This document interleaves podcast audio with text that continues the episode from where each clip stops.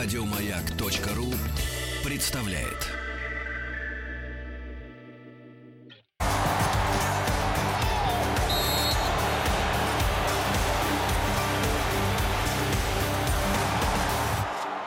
Сборная мира.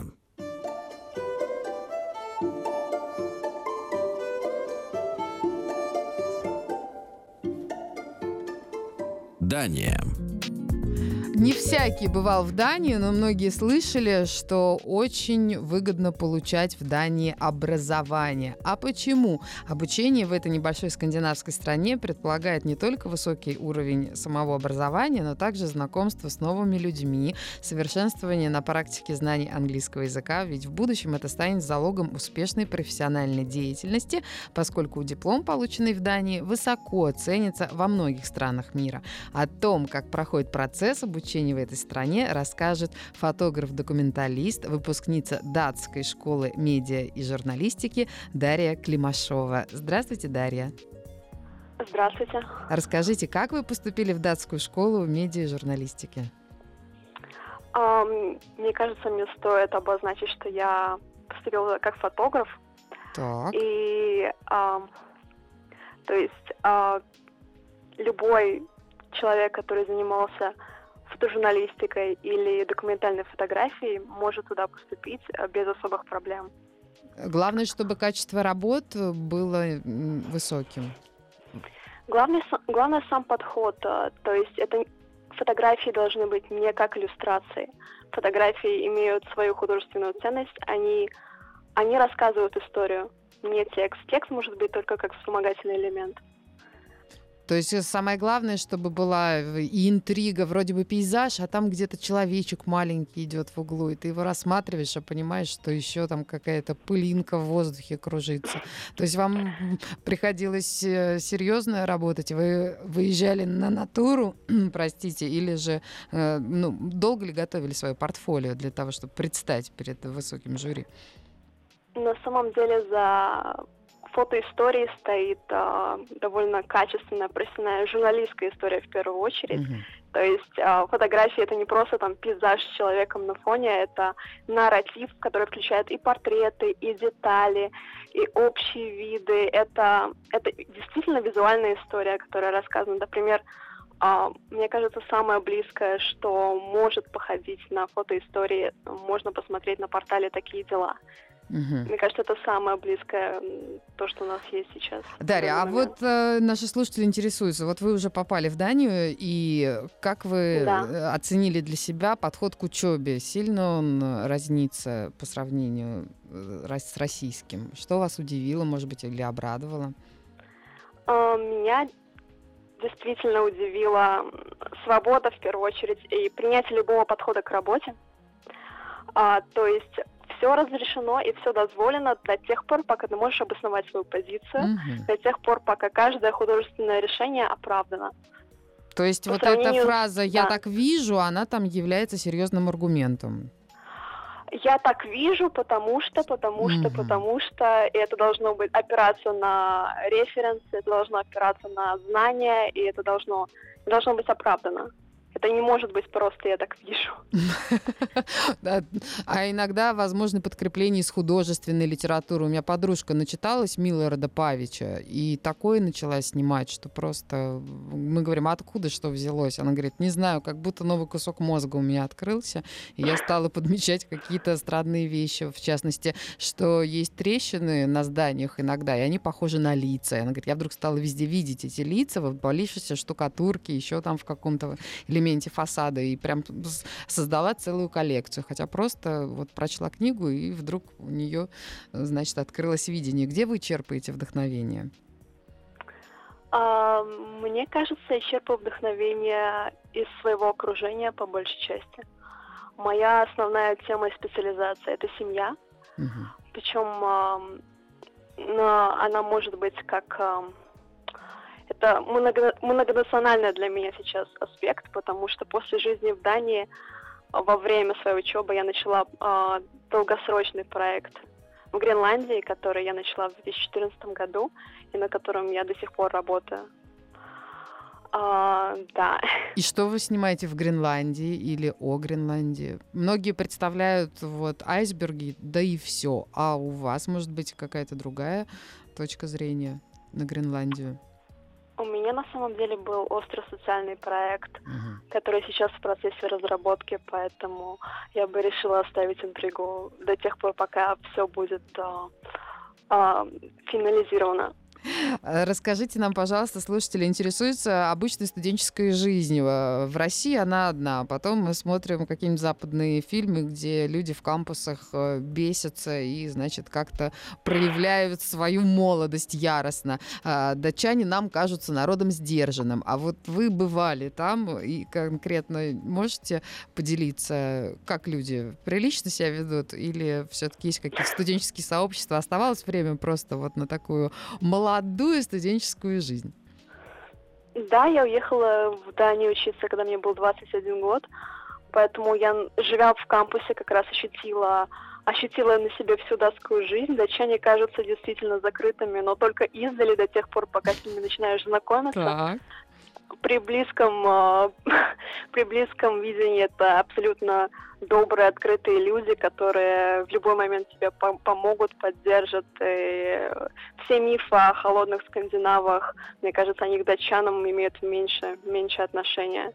Но в основном досуг был э, из-за плотности, интенсивности учебы, досуг был только как побочный эффект между съемками, когда ты общаешься с героями, узнаешь их жизнь, также помогаешь им, я не знаю, в каких-то бытовых Ну делах, неужели не сидели на гитаре Нирвану, никто не играл на ступеньках? Не было такого? И на самом деле было все, были игры, были, были э, датская традиция купить ящик пива и закончить его где-то через два часа. То есть Запишем в датские традиции.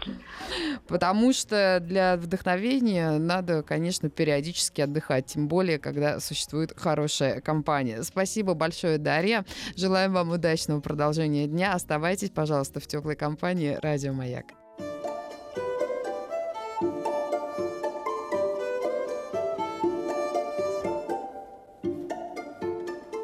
Дания.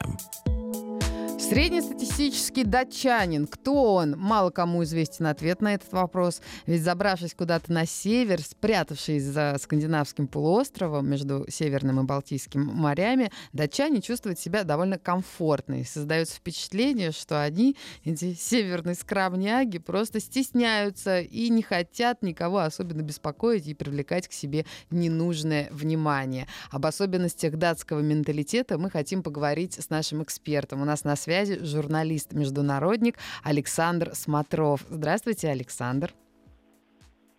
Здравствуйте. Расскажите нам, пожалуйста, о характерных чертах датчан.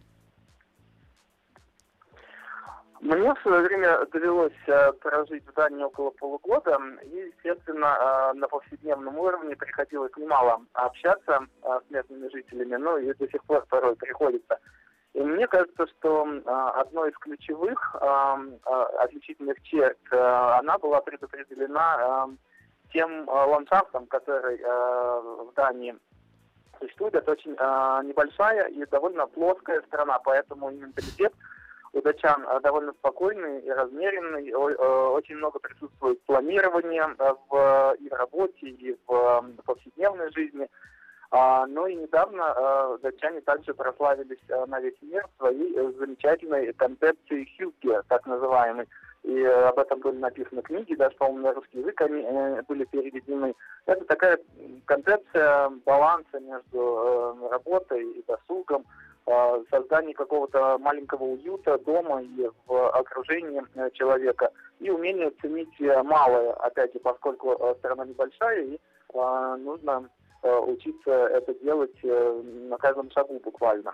Ну, конечно, есть там и праздники, и э, пиво, которое Дания славится в Европе и так далее. То есть, в принципе, довольно такая сбалансированная и приятная нация.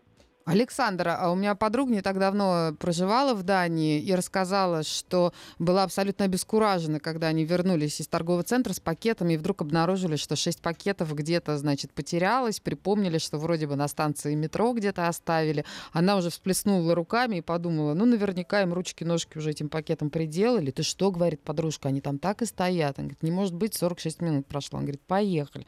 Возвращаются, все действительно вот так вот и стоит. То есть э, никто не разволновался, никто чужого не взял, все очень прилично себя повели, и все игрушки, все подарки, в общем, достались дети, веселился и ликовал весь народ. Правда ли датчане соблюдают правила, и э, можно себя почувствовать в Дании довольно-таки безопасно? Я думаю, действительно это во многом так, поскольку все-таки, опять же, э, спокойная обстановка, какое-то образовательное отношение людей, э, отсутствие слишком а, большого влияния со стороны других а, стран тоже в этом а, имеют свой вклад. У меня был подобный эпизод. Я, помнится, оставил на мосту зонт. Uh-huh. и вернулся туда через день, и этот зонт там же лежал на этом же самом мосту, его никто не взял, и эм, я его смог забрать, он меня еще после этого не Вот видите, это правда, это правда, это, конечно, не может не радовать. А удалось ли вам выучить датский язык? Сильно ли он отличается от шведского? Или с датчанами всегда можно поговорить по-английски? У меня был очень интересный опыт, на самом деле, поскольку я приехал в Данию с э, багажом э, изучения шведского языка. Я к тому времени, по-моему, уже э, около трех лет учил, довольно активно использовал шведский и думал, что будет довольно легко. Ну, как, не знаю, в России, допустим, или в Беларуси можно прожить украинским языком, и наоборот, русский язык такой понятный в других славянских странах. А, ну так вот, э, когда приходилось что-нибудь читать, мне было очень легко со шведским, поскольку слова были очень похожие, а, и понять можно было практически все, но за исключением там некоторых слов обманок, которые мы тоже знаем, других славянских языках, ну, да, есть. иногда чуть не противоположны. Но когда ты слушаешь э, на слух, что говорят датчане, понять это было очень сложно, потому что у них совершенно особенное произношение, в отличие от э, шведов и норвежцев, которые все-таки говорят близко к тому, как э, пишут, Написано. довольно четко. Угу. У дач... Да, у датчан произношение совершенно отличается. И, э, иногда там в слове из восьми букв произносится четыре. У них есть замечательный такой тест – а, которые иногда называют, э, ну, если научные терминологии употреблять, щитолет, то есть это такое ключевое выражение лесов, которым можно определить э, нацию. Так вот, у них там а, название блюда, такой красный пудинг со сливками, он по-датски произносится «рэгрэнэфлэ». Это вот выражает э, сущность этого э, языка, то есть там половина букв не произносится, очень сложные звуки, и, а, а ну попробуй а угадай. Люди, а... Александр, а как э, да, попрощаться да. по-датски изящно можно? Вы помните? А, очень интересно, что они э, иногда используют то же самое слово и для э, приветствия, и для прощания. И, э, как в Италии. Слово «хай» также да, э, и в Швеции тоже часто так и делают, и в других странах, то есть «хай» или пишется «хей», а, вполне может, э, может подойти. Ну и по-английски, конечно, тоже всегда можно. Э, опять же, все буквально поголовно, включая королеву датскую, говорят по-английски очень-очень хорошо. Спасибо большое, Александр. Хочется сказать вам bye, hi. Маяк Про.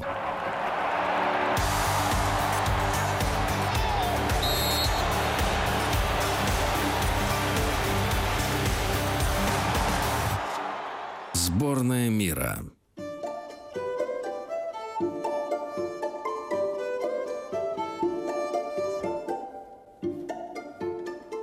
Дания.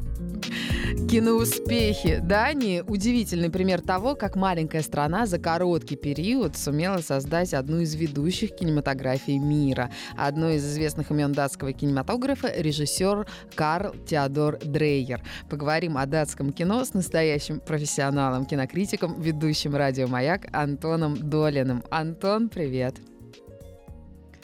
Хочется расспросить Антона о Дрейере и о том, какие его фильмы нужно обязательно посмотреть. Антон, не поделишься ли своими соображениями на эту тему? Да, с удовольствием. Дрейер — это великий режиссер, и для Дании он не менее важен, чем, наверное, для Швеции Бергман. Mm. Или э, чем э, для России Тарковский или Эйзенштейн. Это такой главный-главный режиссер. Собственно говоря, все, что мы знаем о Ларсе фон Триере, э, мы не совсем знаем главную подоплеку. Главная подоплека в том, что он хочет быть таким же великим, как Дрейер, или хотя бы быть его продолжателем и учеником. Для этого он даже пожилого э, дрейеровского оператора подрядил, чтобы тот снимал некоторые его картины да. и выманил у него э, фраг говоря, или смокинг Дрейера для того, чтобы в нем появиться на финальных титрах своего фильма «Королевство». Так вот, Дрейер — это один из многих режиссеров, который успел застать немое кино и прославиться там, пережил войну, и после войны э, продолжал снимать, и в 50-х, 60-х годах его последние две картины «Слово» и «Гертруда», уже звуковые, имели тоже всемирный успех. Собственно говоря, фильм «Слово» А, его а, успех а, был закреплен, по-моему, номинацией на Оскар совершенно точно золотым львом Венецианского кинофестиваля. То есть это действительно мировой классик. Ну, самая знаменитая его картина, тем не менее, принадлежит к 1925 году. Это фильм «Страсти Жанны Дарк» из, не знаю, наверное, 15 или 20 киноинтерпретаций жизни и смерти Жанны Дарк. Это самая известная. Это немая картина, для роли в которой актрису Марию Фальконетти по легенде мучили, истязали, морили голодом. Она действительно плакала настоящими слезами. Ой. А великий а, основоположник театра жестокости, теоретик его Антониан Арто, сыграл там роль одного из монахов, одного из инквизиторов. Кстати говоря, фильм делался по реальным материалам процесса над Жанной Дарк. Он до сих пор производит колоссальное впечатление. Повторяю, хотя это немая картина, черно-белая, она невероятно мощная, страстная и очень страшная. Вот, э, фильм «Вампир» — это один из первых великих фильмов ужасов в мировой истории. Э, кстати говоря, там почти все артисты были непрофессиональные, э, и это было, ну, тоже фильмом, который сотряс всех. Э, сделан был на деньги спонсора, какого-то знаменитого аристократа, который там, собственно, и сыграл. Вот. И это совсем не похоже на истории Дракулы или Носферата. Это очень оригинальная история о вампире. Не буду рассказывать подробный сюжет, многие смогут увидеть. Так. Вот. Фильм о ведьмах э, под названием э, Дни гнева был сделан во время войны. Многие считают, что это, собственно, аллюзия на охоту на ведьм в оккупированной Скандинавии в нацистский период. Вообще-то говоря, Трейер был ярым антифашистом. Э, и потом он сделал две картины. Последние он делал уже по, одной фильму, по одному фильму в десятилетие, потому что все они практически провалились в прокате, хоть и получали самые восторженные отзывы от критиков. Э, это картина «Слово» и картина Гертруда. Если кто-то хочет познакомиться с Дрейером, рекомендую посмотреть, не зная ничего о нем, либо его э, «Страсти Жанны Дарк», либо э, «Великое слово» это картина, которая производит впечатление некого религиозного откровения. Вот если вы хотите при помощи кино неверующего человека заставить уверовать, мне кажется, что ничего более эффективного, чем слово, э, невозможно придумать. Экранизация пьесы Кая Мунка о смерти и воскрешении, о чудесах, о сумасшедшем, который считает себя Иисусом. И это потрясающе красивое, простое кино, черно-белое и невероятно элегантно снятое. В общем, э, Гертруда, последний фильм «Гения», это фильм о любви, о женщине, которая всю жизнь искала любви идеально, так ее и не нашла. Думаю, тема, которая будет близка многим. В общем, вот таков Антон, а, у меня создалось очень э, такое серьезное впечатление о датском кинематографе, ну не в целом, мы сейчас о Дрейере говорим. Вот слово, да, Жанна Дарк, вампир, Дни гнева. Очень серьезные темы, но мрачноватые. В целом датский кинематограф, если на него взглянуть чуть шире, он такой весь серьезный или там все-таки попадаются какие-то вкрапления, и люди снимают комедии, нет, нет, фильмы нет. попроще? В Дании есть чудесные комедии, несмотря да? на все эти авторские фильмы и на э, датский нуар знаменитый, например, знаменитейший фильм «Убийство» или «Мост», который да, тоже сделал да. в сотрудничестве с Данией. Э, у Ларса фон Триера гениальное чувство юмора. Каждый его самый мрачный фильм можно расценивать и как злую комедию тоже. Злую, ну и, наконец, комедию, да. наконец, у раннего э, Дрейера были изумительные комедии, в частности, у него есть фильм «Жена пастора», про молодого пастора, который должен был жениться на вдове предыдущего пастора, старой уродливой э, ведьме, и про то, как он пытался Простите. пойти. Фильм изумительно смешной. До того, как Дрейер э, встал на вот эти вот рельсы драматического авторского кино, фактически создал его в Дании, он снимал очень остроумные комедии. Любопытно знать. И я чувствую, что фильмография, а также планы на вечер многих наших слушателей изменится. Возможно, они расширят, э, значит, те факторы, которые обычно влияют на выбор картин и смогут сегодня приобщиться также к шедеврам датского кино. Маяк про. В Дании родился один из самых известных детских писателей Ханс Христиан Андерсен. Но это нам известно. А вот из новенького пара любопытных фактов об этой стране. Знаете ли вы, что датский Копенгаген и шведский Мальме планируют строительство линии метро? Это будет первое международное метро. Оно соединит два города. Все это может быть завершено до 2035 года, сообщают мэры двух городов. Сейчас можно пересечь пролив только по автомобильному или железнодорожному железнодорожному мосту и занимает это чуть более часа. В Дании на самом деле 443 острова, из которых только 76 населены. Гренландия самый большой из них и самый большой остров в мире. В Дании через день идет дождь или снег. Надо признаться, что мировое сообщество считает Данию и Новую Зеландию наименее коррумпированными странами мира. И к тому же Дания доброжелательная страна. Там попытка побега из тюрьмы не считается преступлением если беглеца поймают, ему всего лишь придется досиживать в тюрьме свой срок. В Дании вдвое больше велосипедов, чем автомобилей. На них здесь ездят все, независимо от возраста и статуса. Да и у нас в Москве в хорошую погоду часто можно увидеть велосипедистов. Всем приятного продвижения по дорогам. Прощаюсь с вами. До завтра. Маяк про. Еще больше подкастов на радиомаяк.ру.